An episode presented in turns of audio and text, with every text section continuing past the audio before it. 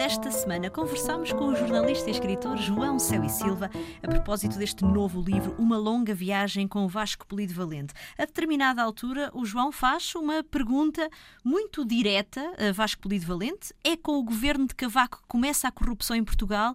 E Vasco responde: não, é no governo de Guterres. Acho que os grandes negócios se tramaram na altura do governo de Cavaco, mas é no governo de Guterres que aquilo explode e começam a organizar-se calmamente. Mas um pouco antes até havia feito uh, um, um, elogio ao PS por ter colocado na Procuradoria-Geral da República Joana Marques Vidal, uh, que, que, terá, vamos ver quais, quais são, uh, como se costuma dizer, as cenas dos próximos episódios deste caso, mas que alegadamente terá apanhado José Sócrates. Apesar, apesar de uh, Vasco Polido Valente uh, apoiar, por exemplo, o Cavaco, uh, não se inibia de, de criticar e de analisar com a máxima neutralidade esta, este meio, este, esta forma de vida tão portuguesa e, e, no fundo, aquilo que se passava, sobretudo, claro, na, na política.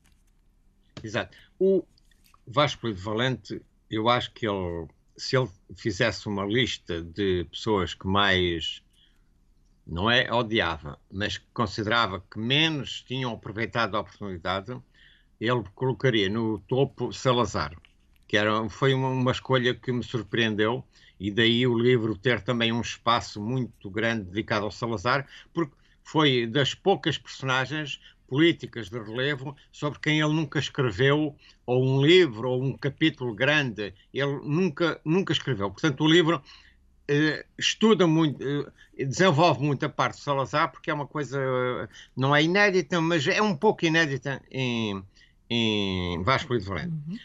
No segundo lugar, eu acho que ele colocaria Cavaco Silva como uma pessoa que mais oportunidades eh, deixou cair durante aquelas maiorias, quatro maiorias que ele teve.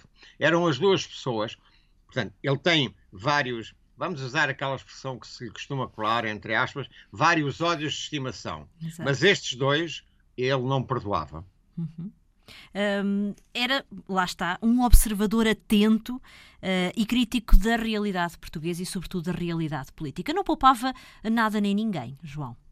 Não, e, e esse caso da corrupção é, era, é um caso que eu até estranhei que ele incluísse isso nas conversas, porque não, não estava à espera que ele quisesse eh, falar desse tema. E foi um dos últimos temas a, a conversarmos, porque ele estava muito preocupado com a situação que era um. Isto há três anos nós estávamos a ouvir casos todas as semanas, novos casos de corrupção em Portugal, e isso era um, um caso que o preocupava muito. E eu admirei-me, ele tinha uma noção perfeita de quando é que começa a corrupção a sério em Portugal, nesse governo de Guterres, em que ele diz que assistia às reuniões entre as pessoas que estavam a aproveitar de fundos comunitários, de outros negócios à, à conta do governo e que depois, durante o governo Cavaco Silva, que se estabeleceram como profissionais, e isso era um assunto que o preocupava muito nos últimos tempos, que eu estranhei imenso porque não, não achei mas ele próprio explicou, ele, ele disse, eu já falei sobre isso várias vezes, mas ninguém me acompanha, portanto não, não vale a pena continuar a falar constantemente nisso. Há muito mais para descobrir neste livro, Uma Longa Viagem com Vasco Polido Valente, autoria de João Céu e Silva, a edição é da Contraponto. Muito obrigada, João, por ter estado connosco ao longo desta semana. Boas leituras.